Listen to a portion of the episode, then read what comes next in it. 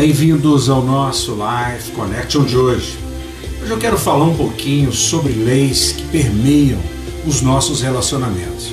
A principal delas, sem dúvida nenhuma, é a lei do amor.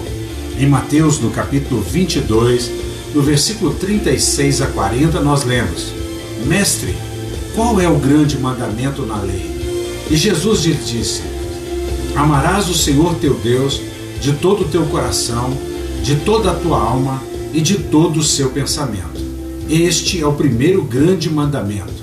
O segundo mandamento, semelhante a este, é: Amarás o teu próximo como a ti mesmo. Destes dois mandamentos dependem toda a lei e os profetas. Quando a gente lê isso aqui, a gente percebe que Jesus fez aqui um resumo da lei. O resumo da lei é, ele se pauta em dois mandamentos: amar a Deus sobre todas as coisas, amar o próximo como a você mesmo. Mas a grande verdade é que isso não resolve o problema do homem. Primeiro, porque na perspectiva da lei, o homem não consegue amar a Deus sobre todas as coisas. Segundo, também na perspectiva da lei, o homem não consegue amar o próximo como ele.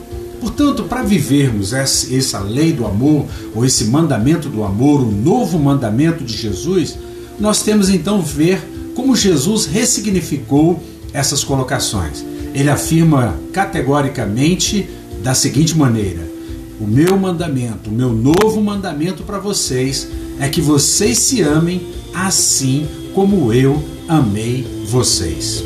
Portanto, se nós temos um resumo da lei e dos profetas naquilo que Jesus colocou antes da cruz, depois da cruz nós então temos o mandamento da graça, o mandamento do favor imerecido, que é depender completamente do amor de Deus, depender completamente do amor de Jesus. Quando assim nós fazemos, então nós entendemos aquilo que Jesus nos ensinou. Viver neste mundo vale a pena. Quando nós conhecemos e aceitamos o amor de Jesus e manifestamos também este mesmo amor. Que você pense nisso. Um beijo grande no coração. Até o nosso próximo encontro.